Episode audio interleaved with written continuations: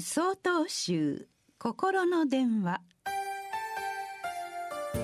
今週は「春夏秋冬」と題して新潟県西明寺佐藤道春さんのお話です。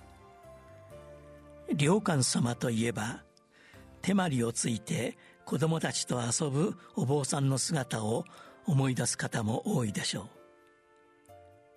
う。良寛様はこの宇宙いっぱい全身全霊の営みそのものを私の形見として時世の句を歌われました。形見とて何か残さん春は花山ホトトギス秋はもみじ葉。私はこの良寛様の時世の句に触れるたびに心の中のさまざまなわだかまりが解けていく思いがするのです。季節はその折々に真実の姿を表しています。その春夏秋冬を私たちの人生に投影してなぞらえてみると春はさまざまな命の芽生えとしての誕生。夏は命の力強い営みとしての成長。秋は実りと彩りの成熟。冬は命の終わりとしての静寂。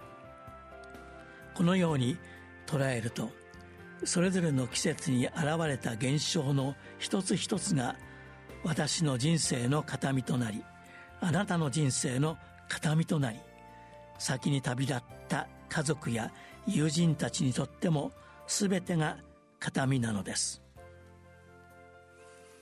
花を見れば優しかったあの人を思い出し鳥の鳴き声には頼もしい友の息遣いを感じ真っ赤に染まったもみじの葉を見れば充実した喜びの声が聞こえてきそうです。無数の命が絡み合って今というかけがえのない時間を作ってくれている。そんなふうに思わせてもらえた時目に映るもの全ては愛おしくよこしまな心は消えていきます。形見とて何か残さん。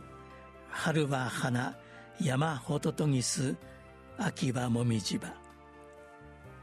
この時世の句を作った良寛様も遡ればお釈迦様の形見でありそして私たちもお釈迦様の形見であると思うのです。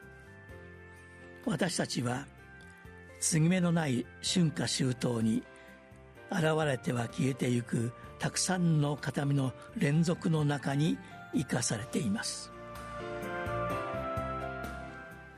3月16日よりお話が変わります。